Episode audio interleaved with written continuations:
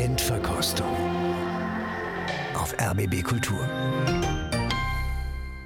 Ich begrüße Sie zu einer neuen Ausgabe. Ich bin Christian Detig und sage willkommen zu den nächsten zwei Stunden, in denen wir die Pathetik von Beethoven hören und diskutieren wollen. Düster und sehr einsam.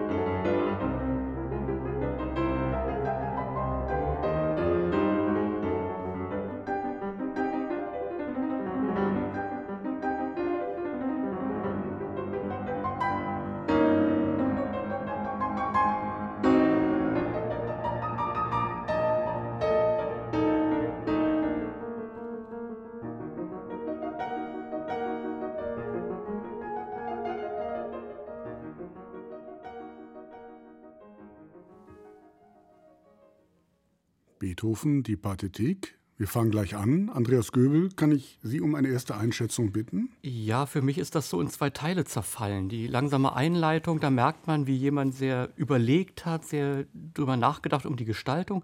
Auch im Versuch, das Ganze jetzt nicht, also dieses, diese Pathetik, das äh, nicht im Pathos falsch verstanden ertrinken zu lassen. Also eine ganz klar klassische Sonate. Ich habe es ein bisschen konstruiert und äh, kopflastig empfunden, aber mit einer ganz klaren Haltung dahinter. Immerhin ein Versprechen.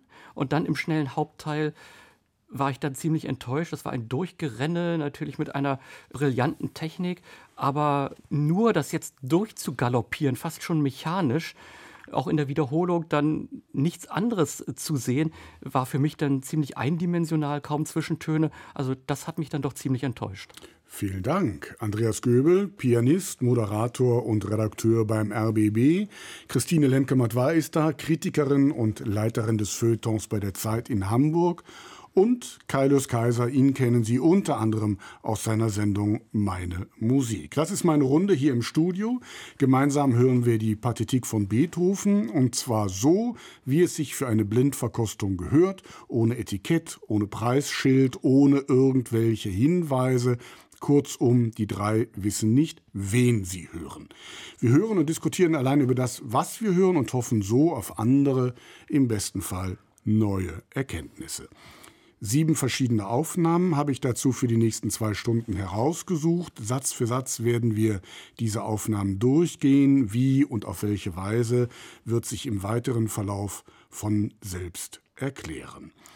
Soweit der Rahmen der ganzen Sache, soweit diese Vorrede. Die erste Aufnahme haben wir bereits gehört. Ein Versprechen, hat Andreas Göbel gesagt. Frau Lendgematt, weil wir haben Sie das gehört. Ich glaube, Andreas Göbel hat das auf den ersten Teil der Sonate bezogen, das Versprechen, was dann im zweiten Teil nicht eingelöst wird. Ich fange mal beim zweiten Teil an und sage, stimmt, ja, äh, man versteht nicht nach der Einleitung, so wie sie gespielt worden ist, wie sie interpretiert worden ist, woher plötzlich diese Nervosität eigentlich kommt. Also warum fängt er jetzt an zu rennen? Also wovor was äh, rennt er weg? Warum ist das alles so verhetzt? Äh, Verstehe ich nicht. Insofern sprechen diese beiden Teile nicht miteinander. Und ich hatte bei der Einleitung das Gefühl, da sitzt jemand mit sehr hochgezogenen Schultern und einem großen Kopf äh, vor dem Klavier, vor dem Flügel. Der hat wahnsinnig lange nachgedacht und gedacht, oh, war ja ebenso wie Andreas Göbel schon gesagt hat, Pathetik, das riecht nach Pathos, ui, ui, vermeiden, vermeiden, bloß nichts Deutsches, bloß nichts Romantisches da hinein, gießen, äh, die Lippen ganz fest aufeinander gepresst, schmallippig, dünner, dürrer Ton, irgendwie möglichst wenig rausholen aus dem großen Instrument, keine Kontraste, auch in der Dynamik irgendwie Piano und Fortissimo sind eigentlich nicht wirklich weit voneinander weg. Also eine, ich würde sagen, eine sehr zeitgenössische Interpretation, eine Interpretation aus dem 21. Jahrhundert für das 21. Jahrhundert, vor der man nicht Angst haben muss, die einen aber auch nicht groß interessiert. Und älter wird sie auch nicht. Nee. also ich fand es geradezu exhibitionistisch in der Ausstellung des brillanten Könnens dieser Person, die da sitzt. Also jetzt sieht man natürlich im letzten Teil, den wir da gehört haben, wo es da so hurtig über Stock und Stein geht und damit auch über das Stück hinweg stolpert. Denn es kommt da nicht auf die Hurtigkeit drauf an, sondern über Stock und Stein selber, die man bitteschön hören muss und über die man nicht hinweggeht. Der Anfang, ich würde auch sagen, es zerfällt vollständig. Äh, man hat jemanden vor sich, der weiß, ich bin nicht der Erste, der mit diesem Stück hier um die Ecke kommt, also muss ich es mal ganz anders machen. Dabei zerfallen die beiden Teile, die wir da gehört haben. Der erste Teil wird hoffnungslos zerdehnt es scheint auch jemand beweisen zu wollen, dass er weiß, was Jazz ist, weil das klingt ja fast nach Cecil Taylor oder so etwas. Und bei der irgendeiner Generalpause war man uns nicht klar, ob der Player eigentlich noch läuft. also das ist mit anderen Worten eigentlich doch relativ übers Knie gebrochen. Wen haben wir denn da gehört? Ich habe einen Verdacht. Ich habe auch einen Verdacht und jedenfalls die Zeit mit 21. Jahrhundert, das ja noch nicht so furchtbar alt ist, da liegen wir, glaube ich, richtig. Oder da würde ich Inzwischen hat man ja das Gefühl, das 21. Jahrhundert ist schon ziemlich alt. So im Jahr 23 ja, ja, haben wir ja schon zwei Jahrzehnte Sie versuchen irgendwie. jetzt gerade Ihre Verdächtigungen abzugleichen. genau, ja? also Wer möchte einen Namen nennen? Also ich habe den, keine Ahnung, ob das stimmt, aber ich habe den Verdacht, es könnte sich um Igor Levit handeln. Igor Levit. So von der beschriebenen Charakteristik. ich habe auch diesen Verdacht, muss ich zugeben. Andreas Göbel. Ja, mir geht es ähnlich. Ich habe ja weite Teile seines Beethoven-Zyklus nicht nur auf Tonträger, sondern auch live im Konzert gehört. Und was mich bei dem immer gewundert hat, wenn ich ihn mal gehört habe mit Liszt und mit Busoni, also den großen Spätromantikern, was hat der da für Farben, wo man denkt, wo holt der das alles her? Pianissimo-Töne und Explosives. Und beim Beethoven scheint er sich das alles zu versagen. Und es gibt ja die, den legendären Konzertauftritt in Salzburg von vor ein paar Jahren mit Appassionata und da war das anders. Also vielleicht ist es bei Levit so ähnlich wie bei Barenboim. Wenn man den mit allen, allen Beethoven-Sonaten hintereinander weghört, dann geht man eben auch so über Stock und Stein. Da ist manches ganz brillant und manches fällt irgendwie völlig durch den Rost. Ist es denn Levit? Ja, es ist Levit. 2018 entstanden in Hannover der gesamte Zyklus, der doch seinerzeit großen Beifall auch gefunden hat. Oder habe ich das falsch in Erinnerung? Also bei mir nicht. Bei mir auch nicht. Das waren die anderen. Das waren also die anderen. Das sind immer die anderen gewesen. Naja, auch wegen des Mutes, das zu machen, eben in dem Wissen, man ist nicht der Erste. Und ja, als erster Wurf, ich meine, wie alt ist er? Das muss er jetzt mal zehn Jahre liegen lassen. Dann mhm. guck mal, wie er sich weiterentwickelt hat. Bis hierhin die erste Aufnahme. Ein paar Probleme sind auch schon, sag ich mal, abgesteckt. Wir hören noch einmal den ersten Satz der Pathetik.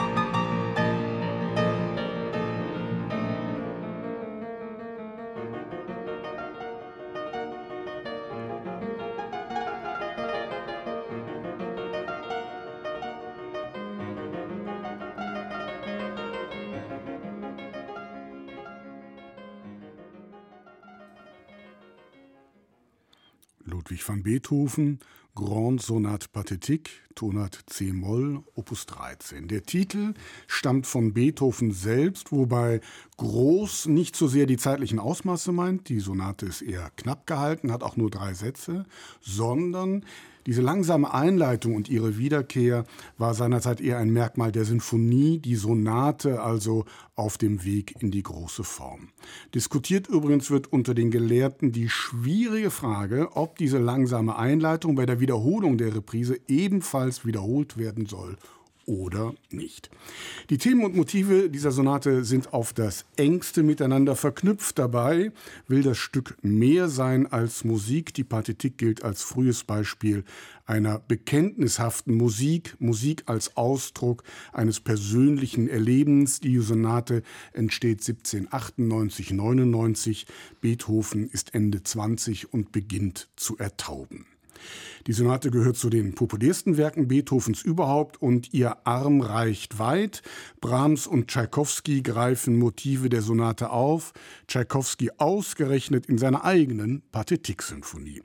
Bis in die Popmusik, zum Beispiel bei Billy Joel, reichen die Bezüge und vom zweiten Satz, so weit reichen meine Erinnerungen, gibt es sogar eine Fassung von James Last und seinem Orchester.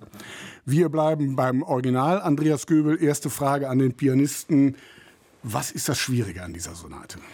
Äh, dass man mit dieser Sonate eigentlich nie fertig wird. Technisch ist sie nicht besonders schwierig aber man stellt sich immer wieder Fragen nach Ausdrucksgehalt, nach Tempo, wie weit darf man, will man, muss man gehen inwieweit sieht man sie in der Zeit, über die Zeit hinaus und damit kommt man nie an ein Ende. Als ich äh, vor ein paar Jahren auf der Suche nach einer neuen Beethoven-Sonate war und eine Freundin mir dann sagte, hast du schon mal die Partitik gemacht, habe ich erstmal geantwortet, naja, die habe ich vor 15, 20 Jahren ein paar Mal im Konzert gespielt. Und als ich sie mir dann wieder aufs Pult gelegt hatte, dachte ich, meine Güte, was ist da alles noch zu entdecken, wieder zu hinterfragen, neu zu hinterfragen. Und äh, damit wird man einfach nicht fertig, weil es bei dieser Sonate nicht das richtig und äh, das falsch gibt, sondern letzten Endes ist es auch neben den praktischen Sachen, wo spielt man sie, auf welchem Instrument, in welchem Raum, in welchem Rahmen. Auch, mhm. äh, auch äh, letzten Endes die Frage, ja, wo verortet man sie? Machen wir mit dem Verorten weiter, Frau Lemkematt, weil Beethoven verliert sein Gehör und schreibt diese schmerzhafte, düstere Musik. Ist es so, so einfach, so naheliegend? Also, also reflexhaft würde man sagen, natürlich nicht. Ja, also, oder Leben und Kunst sind ja nicht so, so bruchlos ineinander zu gießen. Aber natürlich alle Signale deuten darauf hin. Der, der Titel der Sonate, ihre Tonart, äh, das, was Sie sagten, auf dem Weg zur großen Form. Also gewissermaßen vielleicht so, ähm, wenn man die, die Ertaubung oder die Probleme mit dem Gehör, über die es ja auch immer wieder neue medizinische Erkenntnisse gibt, wenn man das in Verbindung setzt mit diesem unglaublichen Willen, äh, die musikalische musikalischen Formen generell zu sprengen, ja, dann ist das hier vielleicht so etwas wie der Nukleus des Ganzen. Ja. Also wir gehen noch nicht aus der Form heraus, aber wir versuchen sie von innen aus etwas auszuhöhlen. Ja. Wir spielen, ähm, wir hatten unlängst Haydn im Programm, seine letzte Sinfonie, auch die hat einen langsamen Beginn im ersten Satz. Also dass man, dass man sagt, ich klaue mir mal was, ich probiere mal was anderes aus. Das gehört hier gar nicht hin, das merkt ihr aber eigentlich auch gar nicht so. Also das so ein Moment würde ich eher, also ein mehr ein ästhetisches Moment, als zu sagen, okay, hier ist der mhm. Punkt an dem und ab dort hat das und das stattgefunden. Gellus Gösser, diese Sonate ist ja sehr populär. Sie ist eigentlich immer, immer da. Wann haben Sie sie zum letzten Mal gehört?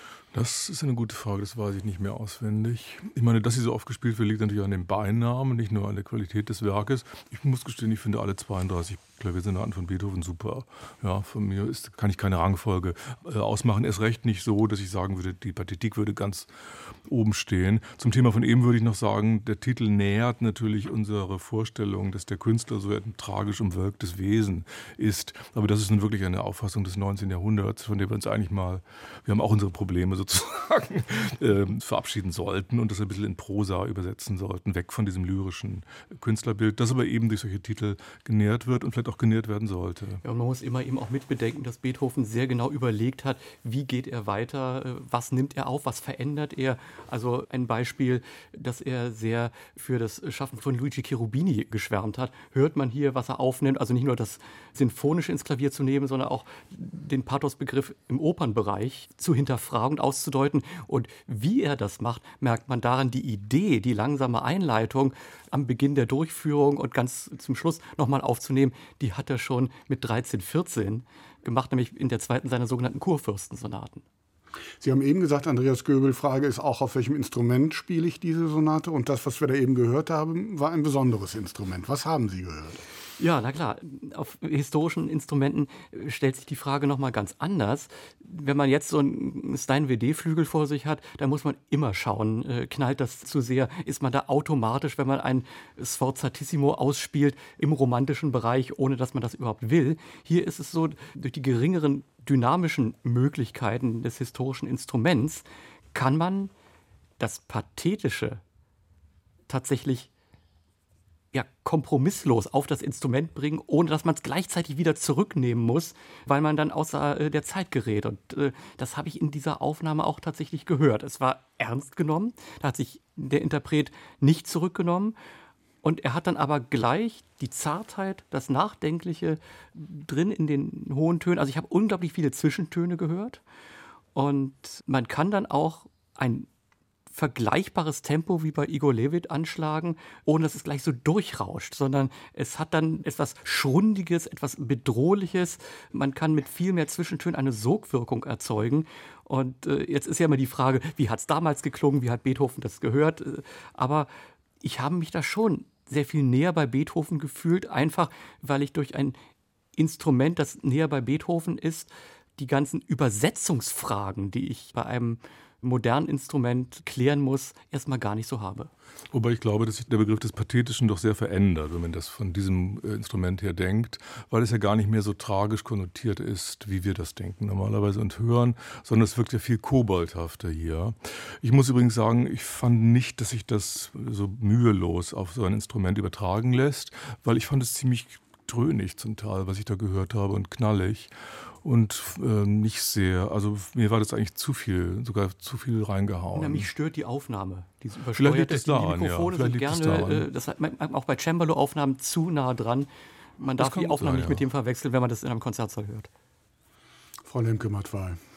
Also das ist nicht meine Aufnahme, erwartungsgemäß nicht, weil ich äh, mich immer schwer tue mit so ähm, sozusagen historischen ähm, Instrumenten. Aber ich finde dennoch, der Interpret, der Pianist, legt eine gewisse Disposition der Sonate an den Tag, die uns sehr zu Beethoven führt und zu dem, was wir eigentlich eben sagten, dass es eben nicht das äh, umwölkte Genie, einsam an einem halb kaputten Klavier sitzend, äh, frierend und dann senkt sich der Geist der Inspiration in sein Hirn, sondern es ist jemand, der sehr genau plant, der sehr genau genau äh, auch dosiert, ähm, wann mache ich wo eigentlich was. Und das macht der Pianist hier auch, finde ich. Insofern hat er ein Beethovensches Moment. Es ist auch grundsätzlich mehr Drang und Drangsal gleich in dieser Einleitung da. Insofern zerfällt es nicht in zwei Teile, mhm. dieser Kopfsatz. Mit den Pausen hatte ich auch hier meine Mühe. Das sind dann so kleine so Depri-Momente. Warum eigentlich? Und dann rafft man sich wieder auf. Ich habe keine Ahnung, ob das so komponiert und gemeint worden ist. Es verstört mich beim Hören. Und so generell, wie gesagt, kann ich mit so einer klanglichen Lilliputisierung äh, nicht so viel anfangen. Ich finde auch, es klingt so irgendwie so klanglich entbeint. Ja. Also, das ich Fischgerät, auch, ja. Ja, ja, ja. Also habe ich auch meine Schwierigkeit mit. Ich würde übrigens, es nützt mir auch nicht viel, die Vorstellung, dass das Dichter an Beethoven vermeintlich ja, dran genau. ist. Angeblich, ich würde im Himmel erfahren, dass dies eben Beethoven selbst gewesen sei. Egal. So würde, so würde mir, ja, so würde mir selbst das nichts nützen. Genau. Aber wir sind, so höre ich das heraus, doch näher an der Musik selbst dran in dieser Interpretation. Also in dem Sinne, dass, dass nicht das Pathetische so sehr im Vordergrund steht. Das, das Umwölkte. Weiß ich nicht. Was wäre denn die Musik selbst? Große, großes Wort. Nein, natürlich, also man arbeitet sich jetzt nicht zuallererst an diesem Pathos-Begriff mhm. ab. Das würde ich schon sagen, ja. Aber ob das weiterhilft, mhm. weiß ich auch nicht. Also jedenfalls eröffnet es meine Perspektive. Das ist ja. schon mal was. Ne? Das ist ja schon mal was Gutes. Und ich frage an dieser Stelle, wen haben wir denn da gehört? Es dürfte ja mit Ihren Listen jetzt nicht allzu schwer sein. Gibt es nicht so viele, oder? Gibt es nicht so viele auf äh, historischen Instrumenten? Das kann eigentlich nur Brautigam, Brautigam. gewesen sein, mhm. oder? Das ist eine große, prominente Gesamteinspielung. Ja. Unisono gelöst, wunderbar. Der holländische Pianist Ronald Brautigam auf einem, wahrscheinlich Andreas Göbel, bei dem Tempo in einem Nachbau. ja, äh, ansonsten, man, man, kriegt die originalen Instrumente gar nicht so perfekt restauriert. Wunderbar. Dann bis hierhin und wir hören noch einmal die dritte Aufnahme, der erste Satz.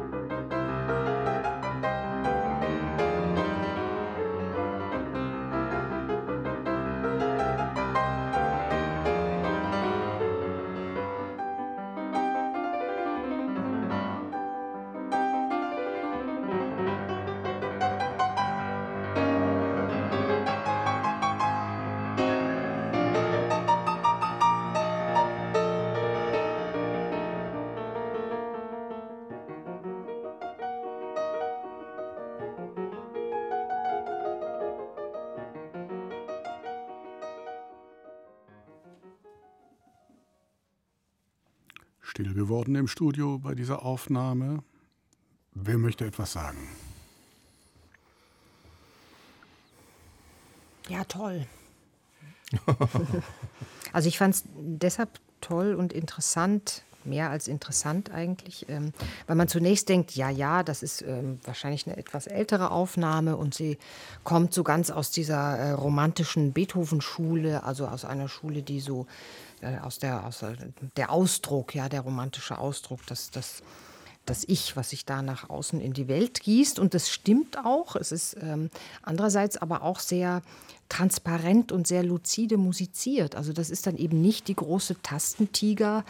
Pranke, die da reingreift sondern es ist dann doch sehr nochmal geguckt, was macht die Musik eigentlich? Also fängt so an bei diesen Akkorden in der langsamen Einleitung, die plötzlich so einen Spreizschritt machen. Ja, es wird so aufgeklappt.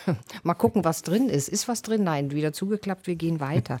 Ja, das, das fand ich sehr einfach erhellend. Es hat so was, diese Aufnahme hat etwas Erhellendes und sie ist sehr dialogisch. Also sie ist so diesem Klavier-Ich auf der Spur und das kriegt ja dauernd so eine noch so zwischen die Knie gehauen. Ja, das macht sich ja, rafft sich ja auf und geht, sagt, okay, ist alles nicht so schön gerade.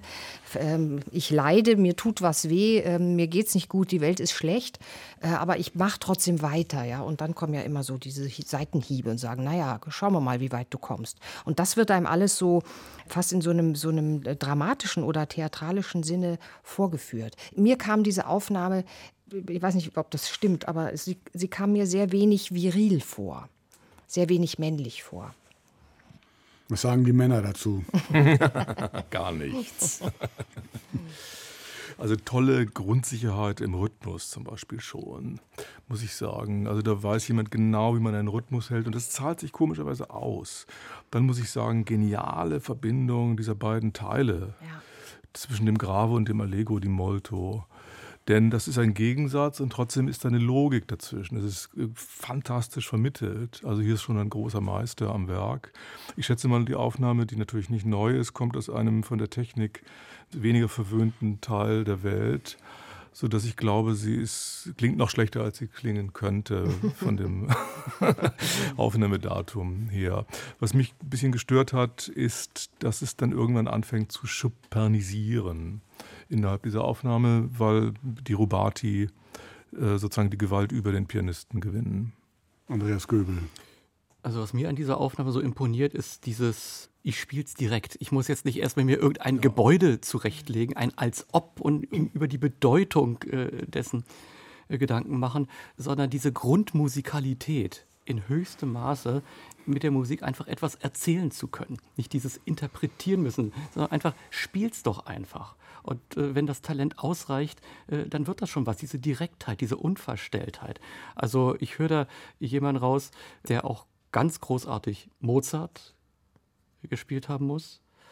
Und das ist ja im Grunde genommen, wer Mozart spielen kann, der ist dann bei Beethoven im besten Sinne auch nicht ganz falsch. Und mhm. von daher finde ich das auch gerade bei dem Werk sehr überzeugend. Ich finde auch das Wort luzide, was hier gefallen ist, sehr treffend und schön, weil das ja umso wichtiger ist, als hier wirklich Gewichtigkeit zu merken ist. Und das zu verbinden, ist allein schon ein Kunststück.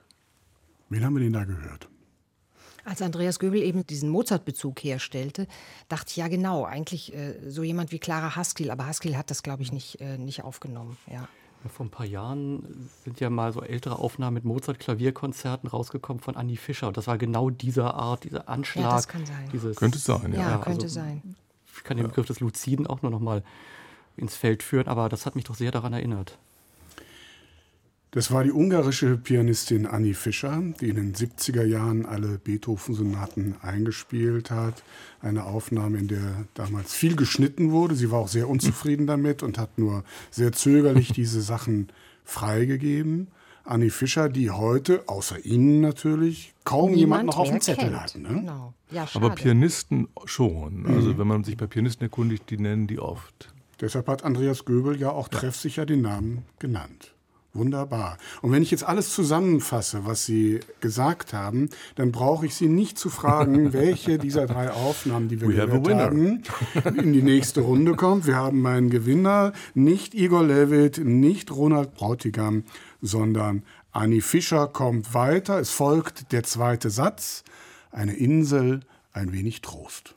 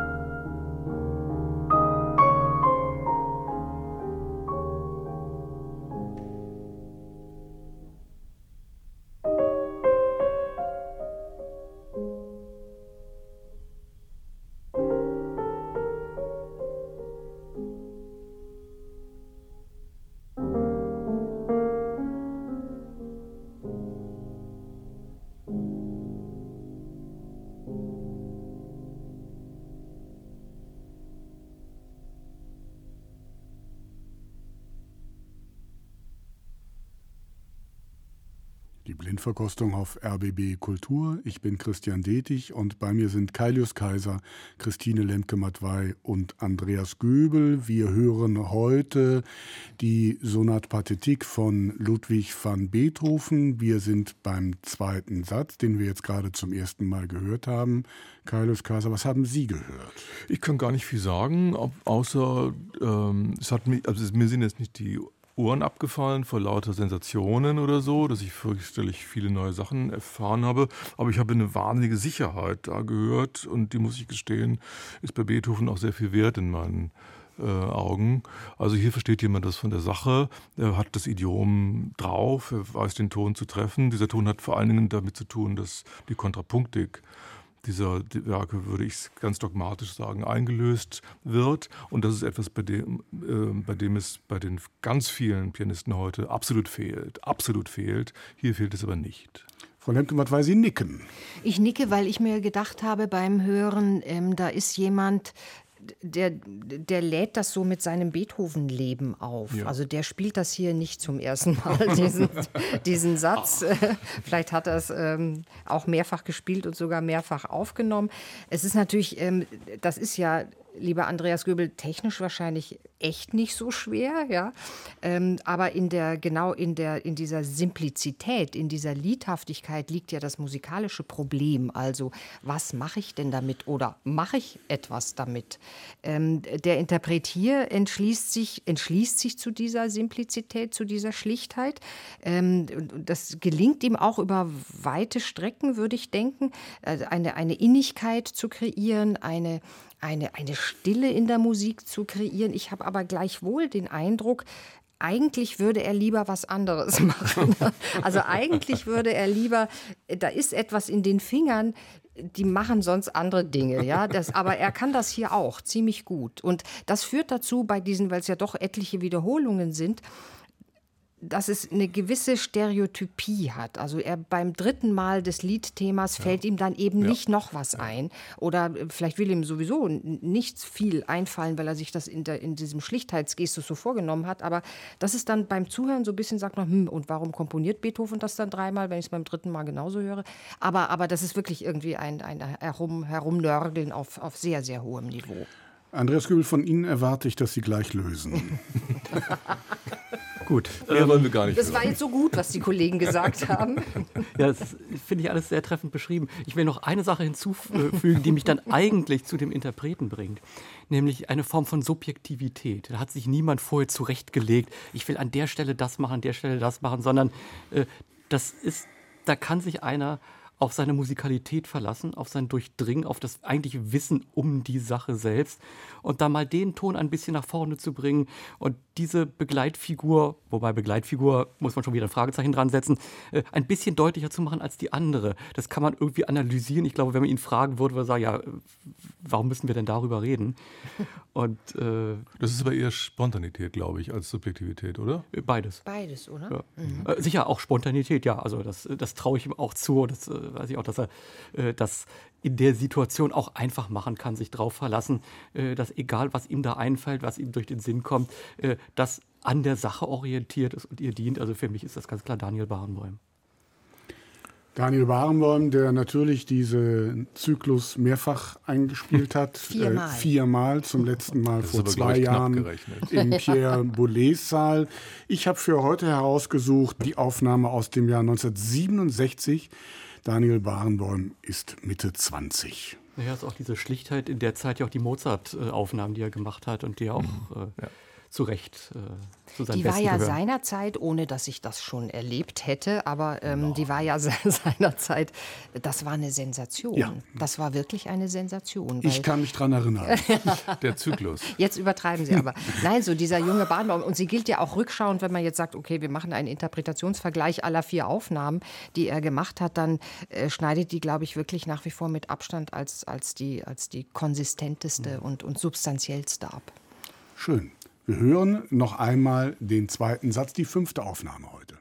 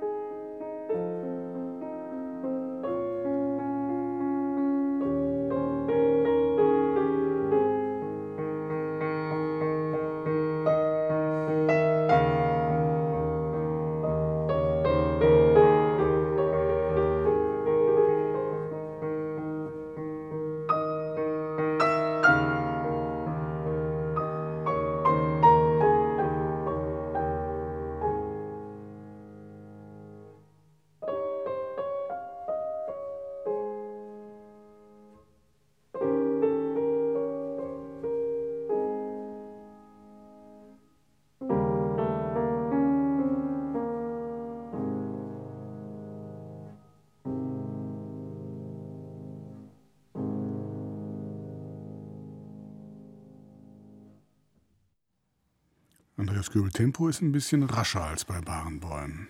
Ja, aber das ist hier gar nicht das Thema. Das hat insgesamt eine Dringlichkeit, da muss ich wirklich erstmal tief durchatmen. Wie das hier gespielt wurde, wie hier mit äh, der Frage von Ausdruck, Emotion, melodischer Gestaltung. Also, das ist so das, äh, wo ich zu 100 Prozent sagen kann, da kann ich mitgehen. Das ist, ist auch das, was ich von diesem Satz äh, im Kopf habe. Und, äh, was mich da äh, berührt. Und ich muss sagen, also das, das ist ganz klar, vom, nicht nur vom Flügel, sondern auch vom Anschlag von der Gestaltung Annie Fischer. Und ich könnte sie dafür umarmen. Also äh, wie jemand, äh, ja, nicht nur diese Oase der Ruhe hier hat, sondern immer diese Bedrohtheit auch noch, wenn es dann unten ein bisschen grummelt, wenn es auch äh, von der Dynamik her Eruptionen gibt. Man sagt, hier ist sicher die Welt noch mehr in Ordnung als in den anderen Sätzen, aber äh, das äh, muss man auch bewahren und äh, die Abgründe sind dann auch da. Ich finde hier in diesem Satz auch eine gewisse Nähe zu Schubert, was absolut äh, angemessen ist. Es ist eine Belebtheit da, man, äh, wie sie mit Tönen umgehen kann, wie sie insistieren kann, das dann wieder zurücknimmt und äh, dieses, wir haben vorhin dieses Luzide, äh, aber genau diese Dosierung des Anschlags findet, äh, dass es nicht klimprig ist, aber nicht, nicht zu dick. Also es ist von allem, für mich ist das eine vollkommene Aufnahme. Schubert, Frau Linkelmann, war es in diesem Hell und Dunkel, was, was ich hier gehört habe, glaube ich, das richtige Stichwort. Ne? Ja, auf jeden Fall, auch in der in, sowieso in der Liedhaftigkeit. Ähm, ja, ich kann Andreas Göbel nur nur beipflichten ansonsten, weil es ist so eine mit so einer dermaßen ähm, niederschmetternden Selbstverständlichkeit gespielt. Also das hat auch so eine, eine, eine Untrüglichkeit. Da ist einfach nichts falsch, weil nichts falsch sein kann oder nichts verrutscht, weil nichts verrutschen kann. Das Ganze hat sozusagen, ähm, wenn, wir, wenn wir denken, das ist so ein, ein Ruhepol in dieser, in, in dieser kurzen Sonate, dann hat einfach die ganze Sonate das richtige Framing, wie man heute sagen würde. Und das heißt, ähm, das Bedrohliche, dieses, das Pathetische, das, das Leidvolle, das ist immer da. Auch wenn das Lied, was hier gesungen wird, ja eigentlich ganz, ganz schön ist. Ja? Aber es kann sich ja, so wie das Idyllische in seiner Beschränkung, es bleibt eben immer beschränkt. Wenn, gleichwohl ist es trotzdem idyllisch. Ich musste dran denken, was ist eigentlich was ist eigentlich, ähm, was ist eigentlich Musik? Was ist eigentlich Musik, Musik hören? Das ist, wenn ich so einer Aufnahme lausche, äh, einer solchen Interpretin zuhöre und mich letztlich so, so ergreifen und berühren lasse, dass ich eine gewisse Freude habe an meinen eigenen Gedanken dazu. Und das ist das, was hier uns gerade geschieht. Geiles Kaiser. Ja, also es hat so eine choralhafte Schlichtheit auch, das finde ich auch sehr toll. Und es ist, wird eben lyrisch, ohne dass es in irgendeiner Weise aufgeweicht oder verzärtelt wird. Das kommt mir auch wie eine große Kunst vor.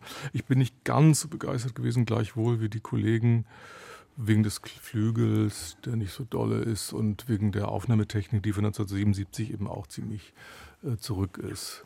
Aber natürlich schon Respekt, ja. Schön. Ja, natürlich. Das war noch einmal Annie Fischer. Wir kommen noch einmal zum zweiten Satz. Die Konkurrenz ist groß auf diesem Feld und es wird eng auch für Annie Fischer.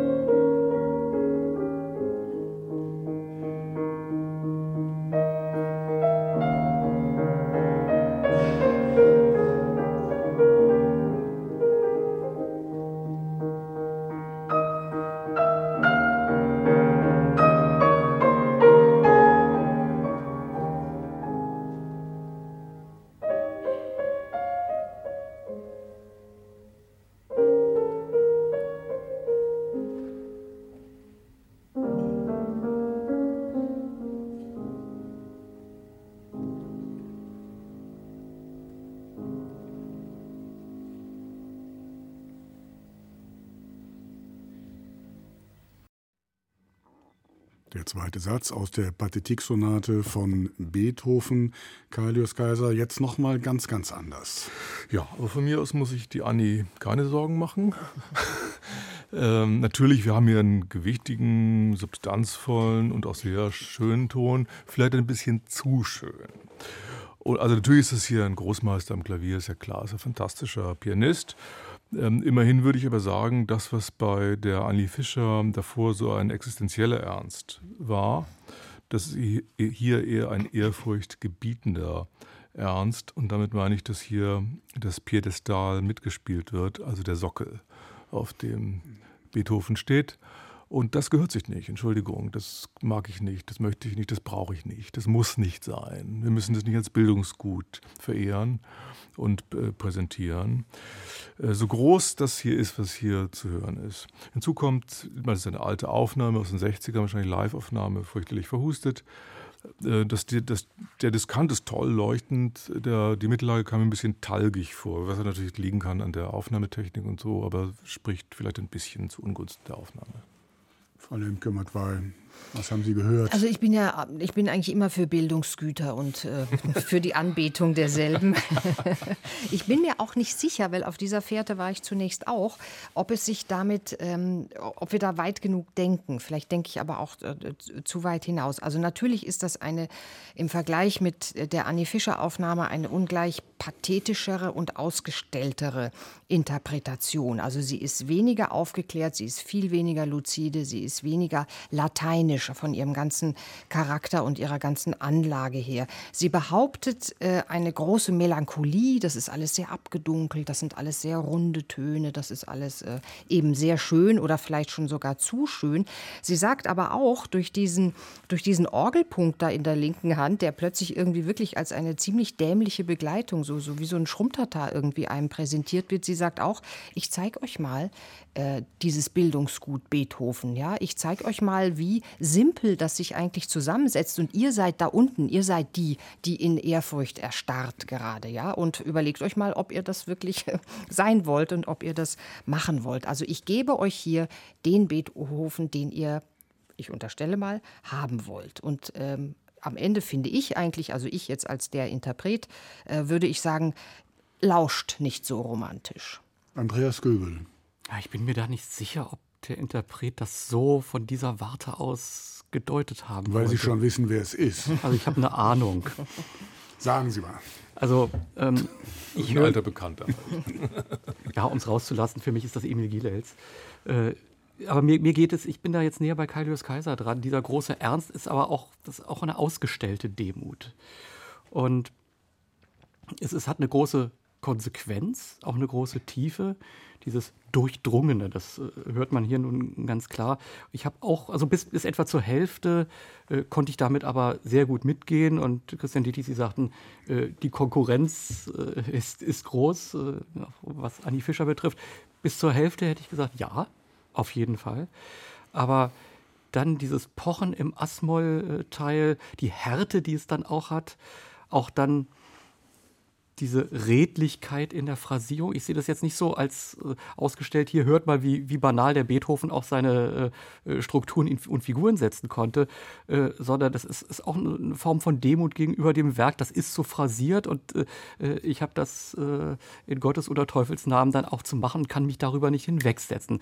Also die Freiheiten, die sich Annie Fischer äh, dem gegenüber erlaubt, die sind mir sehr viel näher. Und wir hatten es ja vorhin gesagt, bei Annie Fischer, die kann spielen, was sie will. Es ist immer alles richtig. Und deswegen ist mir die, wenn es wirklich so ist, Gielels Aufnahme äh, etwas fremder als äh, die von Annie Fischer. Ich bin mir auch nicht mal sicher, ob der Gielels das nicht im Studio nochmal gespielt hätte mit, den, mhm. mit dem Orgelpunkt. Ja, und ich meine, die, die, Flügel sind beide äh, furchtbar, sind beide ja. ziemliche Möhren. Also, ja, ja, wir sind im Jahr 1968, also fast bei der Barenboim-Aufnahme. Mhm. Es war Emil Gilitz im Moskauer Konservatorium. Und anders als Barenboim war er aber zu diesem Zeitpunkt schon ein gereifter Mann, nämlich 52 Jahre alt. Und er war Russe. Ukrainer, um es Ukrainer. genau zu sagen. Wunderbar. So, schwierige Stelle jetzt oder vielleicht auch gerade nicht. Die Barenbäum-Aufnahme ist so ein bisschen in den Hintergrund geraten, obwohl Sie auch sehr gut über sie gesprochen haben. Emil Gilels haben wir gehört und Anni Fischer. Und dann gilt die Frage, wer kommt jetzt eine Runde weiter, wenn wir zum dritten Satz zum Finale kommen. Same procedure würde ich sagen. Also ich würde unbedingt Anni Fischer, Anni Fischer. weiter an meiner auch. Seite wissen. Ja, ich könnte ja mal Bahnbäumen sagen. ja, sagen Sie doch mal Bahnbäumen. Wunderbar. Dann ist diese Entscheidung gefallen. Folgt also der dritte Satz in der dritten Runde. Das Rondo-Thema, und ich sage das, weil man es nicht hört, ist eine Spende des Seitenthemas aus dem ersten Satz.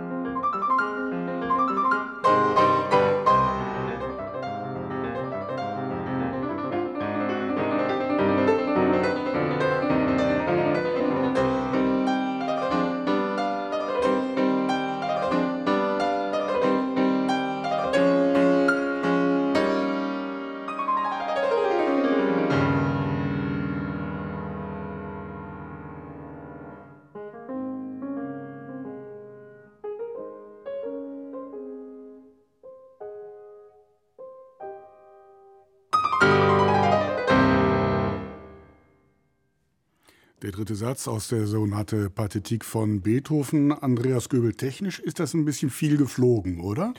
Ja, äh, ich hatte so das Gefühl, also das ist äh, von der Akustik und vom Anschlag her ganz klar wieder die Andi Fischer-Aufnahme, die wir mitgenommen haben. Äh, ich hätte da einfach gesagt, als Tonmeister, spiel doch das erste Drittel es nochmal. Weil so ab kurz vor der Hälfte hat es mir dann richtig gut gefallen. Da war sie drin, da war sie sicher, da hatte sie wieder diese Beweglichkeit, diese Flexibilität, dieses alles gestalten können, was ihr so durch den Kopf geht und alles stimmt. Äh, am Beginn ist sie nicht richtig reingekommen. Das hat man gemerkt, wenn so ein bisschen die Phrasenenden wegrutschen und äh, das eine oder andere passiert. Dieser Satz, er klingt so übersichtlich, verständlich und ist unglaublich schwer im Kontext der ganzen Sonate. Denn Grand Sonate Pathétique und dann ein Rondo an den Schluss zu stellen, das ist eigentlich ein Widerspruch in sich. Und das muss man auch erstmal, ja, da muss man auch erstmal anfangen. Man hat ja auch, man ist sofort drin mit diesem Auftakt und muss dann gleich äh, gestalten und gleich äh, etwas finden. Und das ist, äh, das ist Meckern auf hohem Niveau, aber das ist hier nicht ganz geglückt. Vor allem, weil der, der Flügel klingt ein bisschen gruselig. Ne? Ja, Fast so wie ein Hammerklavier. Ja, ne? eigentlich musste an Ronald Brautigam denken. das klingt so ein bisschen nach Westernklavier, aber äh, gut, man hat jetzt ein. Ähm, äh, eine große Empathie ihr gegenüber auch im Laufe dieser Sendung ähm, entwickelt oder neu entwickelt. Und insofern stört mich das jetzt ausnahmsweise einmal nicht so. Ich habe auch äh, denken müssen, wie Andreas Göbel eben sagte, eigentlich über die Funktion dieses Satzes. Und wenn man ähm, ein paar Aufnahmen der Sonate kennt, dann begegnet einem relativ oft, dass das so als Kehraus gespielt wird, so ganz munter und mal richtig draufgehauen nach diesem doch sehr ähm, schwer äh, zumutbaren zweiten langsamen Satz, wird da ordentlich auf die Tube gedrückt. Und dieser Gefahr zumindest zumindest erliegt sie überhaupt nicht, sondern sie macht klar, ähm, wie montiert dieser Satz eigentlich ist, von, äh, strukturell von, seiner, von seinen musikalischen Bestandteilen her. Und sie findet äh, so einen Gestus, so auf der Hut zu sein, also auf der Hut vor Beethoven als Komponisten, aber auch vor sich selbst als Interpretin. Und das ist unglaublich spannend äh, zuzuhören. Und ich finde wirklich ein, ein Ausweis an äh, geradezu ähm, genialischer äh, Kraft und Überzeugungskraft sind die Übergänge. Also wie die Übergänge spielt zwischen diesen Dingern, die eigentlich überhaupt nicht zueinander passen wollen, ja, das äh, zeugt eben von dieser übergeordneten Selbstverständlichkeit und diesem, diesem wirklich irgendwie Drinsein in diesem Repertoire und in, diesem, in dieser Sonate. Wobei ich glaube, gemessen der, dem Temperament der Pianistin geht sie schon ziemlich aus sich heraus hier und vergleichsweise mhm. macht die einen ziemlichen Budenzauber. Ich finde auch interessant, also wenn wir Aufnahmen mitnehmen, dann kriegen die das, haben die das immer schwerer, je weiter sie kommen. Das stimmt. Gott sei ne? Dank gibt es keinen vierten Satz. Ja, Gott sei Dank gibt es keinen vierten Satz. Und andererseits merkt man aber auch, wie die Leute immer noch mal ein anderes Fass aufmachen und, den, und einen neuen Anfang finden, was sehr schön ist. RBB Kultur, die Blindverkostung. Ich bin Christian Detig und bei mir sind Andreas Göbel, Christine Lemke-Matwei und Kaileus Kaiser. Wir hören heute die Pathetik-Sonate von Ludwig van Beethoven und sind beim letzten Satz.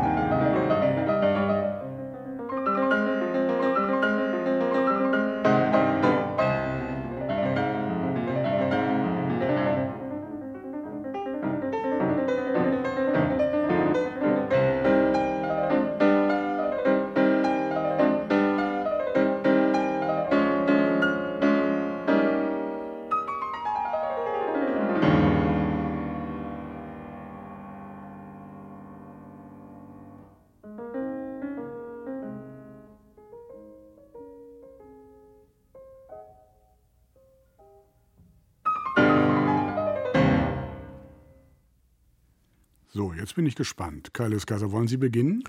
Ja, wer kann, der kann. Ne? Mehr braucht man eigentlich nicht zu sagen. Ja? Ähm, also ich meine, technisch natürlich absolut überragend, überwältigend geradezu. Würde ich selbst als Nicht-Pianist sagen. ähm, dann natürlich Wunder der Abtönung und der, der dynamischen Binnendifferenzierung, Wahnsinn.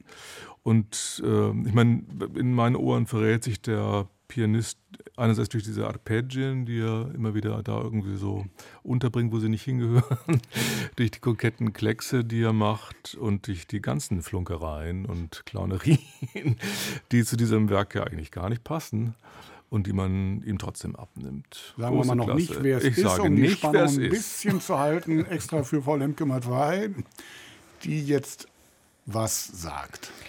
Alles toll, aber zu glatt. Mhm. Mir ist das zu glatt, mir ist das so übersouverän. Das ist so irgendwie, der Interpret äh, erhebt sich eigentlich über, ja. ähm, über den Notentext. Und das ist so eine, ein Gestus, gegen den kann man wahrscheinlich gar nicht so viel machen, wenn man so gut Klavier spielen kann, der mir aber als Hörerin nicht behagt. Ist hier, nicht, ist hier deplatziert? Also. Ja, das ist einfach irgendwie nicht, ähm, nicht angebracht. Und auf, weil das so ist, fehlt mir auch so das empfindungstechnisch so das Lot in diese Musik. Also ähm, welche Rolle spielt dieser Satz im Zusammenhang dieser Sonate? Sage ich, oh, das ist aber ein ziemliches Leichtgewicht am Ende. Muss man aufpassen, dass wir nicht alle wie die fliegenden Roboter irgendwie abheben und irgendwo uns verlieren. Ich finde es auch so bei aller, bei aller technischen Virtuosität und Perfektion etwas zu spitzfingerig, etwas zu klein, so äh, klein gehalten, so im Ton.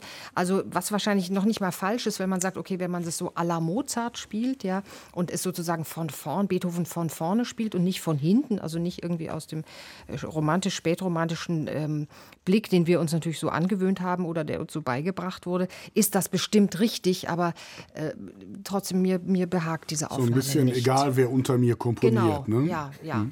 Genau. Andreas Göbel. Ja, mir geht es ein bisschen wie Christine Lemke-Matwei. Ich bin froh, äh, dass diese Aufnahme jetzt nicht unmittelbar nach dem langen Satz, langsamen Satz kam. Denn wenn man so dann äh, fasziniert und gerührt ist, äh, äh, dann tut die dann, einem weh. Äh, ja. Und das, aber und das, wir wissen ja nicht, wie er geklungen hat in dem zweiten Satz. Dass es, überhaupt, dass es überhaupt nach dem zweiten Satz kam. Also, dass wir schon eine Aufnahme ja, ja, des Rondos äh, vorher hatten, äh, es war mir hier ganz lieb. Äh, obwohl ist natürlich klar, absolutes Genie, jemand, der ein solches Piano Pianissimo macht, jemand kitzeln kann und dann äh, einfach auch mal abwatschen kann, ohne dass es jetzt irgendwie ordinär ist. Äh, wenn man so spielen kann, kann man das so spielen. Äh, Meins ist es nicht, aber es ist natürlich bewundernswert, wie ja auch jemand mit, äh, mit dem Überblick rausgeht, wie jemand mit Schwerpunkten umgeht, wie jemand einen Drive hat. Und äh, ja, man kann dem nicht böse sein. Ja, aber Moment mal, Sie sagen Genie und bewundernswert und gleichzeitig sagen Sie, dass es das in Wahrheit gar nicht war. Was stimmt ja, man kann es eben nur gut finden, weil man den Pianisten gut findet und wenn man weiß, wer es ist. Und dann geht eben alles. Ja, wenn, wenn jemand das so präsentieren kann, dann kann man auch akzeptieren, wenn es einem so gegen die eigenen ästhetischen Grundsätze geht. Wen ah. haben wir denn da gehört? Wer möchte gerne lösen? Das wissen wir nicht. wir haben nur so getan die ganze Zeit. Andreas Göbel. Naja, wer anders als Wladimir Horowitz. 1900, ich muss auf meinen Zettel schauen, 63 in New York ist diese Aufnahme entstanden. Ist ja eigentlich gar kein Beethoven-Interpret von Haus aus. Nee, oder? und das nee, hört man ja eben auch. Ich spiele jetzt wie eine Mozart-Sonate. Mhm. Und, ja. und für, für Mozart mag ich noch deutlich mehr. Also bei Mozart habe ich unglaublich was von ihm gelernt. Bei Beethoven wäre ich vorsichtig. Also ich weiß nicht, ob ich es hier schon mal erzählt habe, aber mir hat Fischer Dieskau. Fischer Dieskau war eine, wahrscheinlich der einzige Sänger, der mal mit, mit, zusammen mit Horowitz aufgetreten ist. Also das heißt, Fischer Dieskau hat gesungen und Horowitz hat begleitet, was er sonst nie machte. Mhm. Es mhm. ging furchtbar in die Hose. Und Fischer Dieskau hat mir dann gesagt, er habe Horowitz nie verziehen können, dass er grundsätzlich die Pianisten und die Stücke besser machen musste, als sie waren. Ja, ja da ist ja, was das, dran. Das ist was, ja. Sechs Aufnahmen der Partitik haben wir bis jetzt gehört. Wir kommen zur letzten Aufnahme. Wer fehlt denn noch? So unendlich viele. Da fehlen noch viele. Arthur Schnabel. Mhm. Richter. Claudia Arau. Kempf, mhm. Backhaus. Ja. Rubin Gulda. Gulda. Gulda. Gulda. Gulda, Gulda und Gulda. Um mhm. genau also ich hätte das auch gern mit Maria Joa Pires. Ja, das wollte ich auch. Sie nehmen mir die Worte aus dem Mund. Ja, leider haben wir nur noch Platz für eine Aufnahme. Ja, schlecht. Und ich habe mich für diese hier entschieden.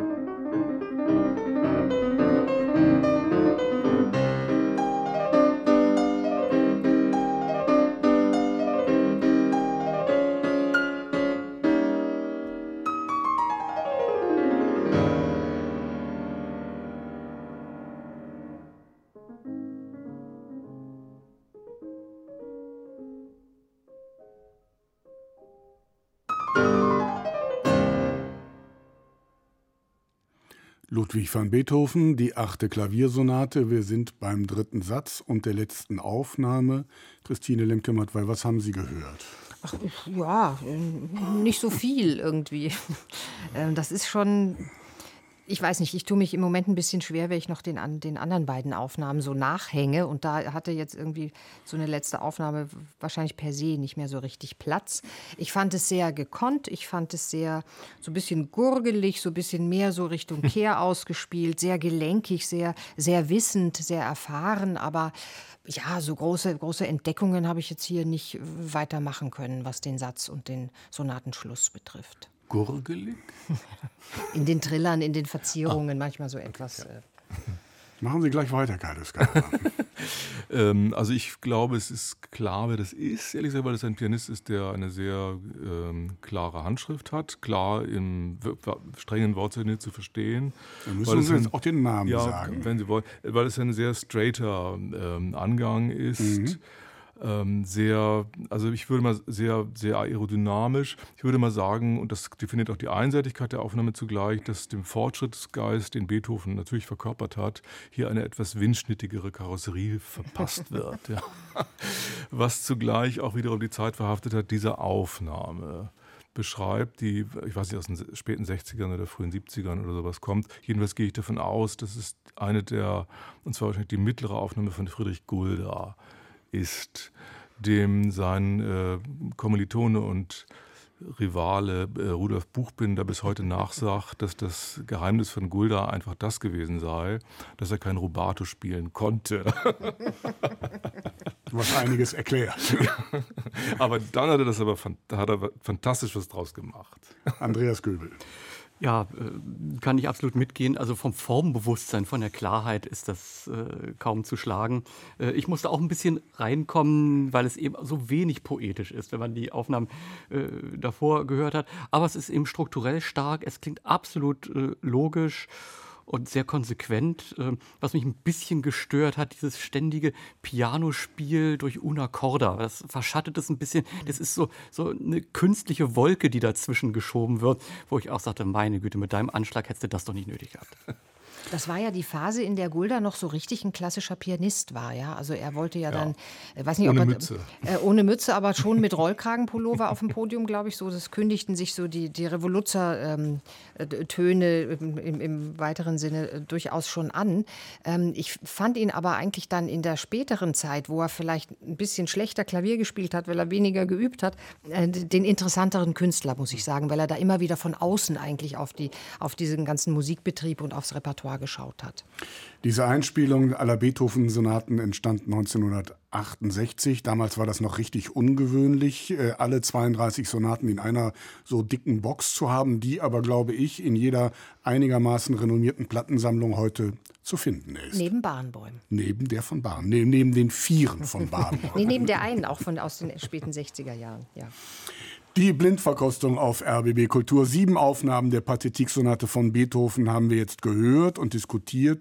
Und es folgt die Frage aller Fragen, welche Aufnahme von diesen sieben trägt heute den Sieg davon? Welche war die beste? Welche Aufnahme wollen wir zum Schluss noch einmal hören? Und die Zeit erlaubt es, dass wir dann auch die ganze Sonate einmal hören. Wir hatten eine ganze Reihe von Aufnahmen aus den 60er Jahren. Daniel Barenboim, Horowitz, Emil Gilels und zum Schluss jetzt eben Friedrich Gulda. Das war die Riege der alten Männer, gefolgt von der einzigen Frau heute aus den 70er Jahren, Annie Fischer. Und dann die beiden Aufnahmen etwas jüngeren Datums, Ronald Bräutigam und Igor Levitt. Welche Aufnahme wollen wir zum Schluss noch einmal hören? Ich würde vielleicht zu Protokoll geben, dass wir die Aufnahme von Annie Fischer eigentlich schon fast ganz gehört haben.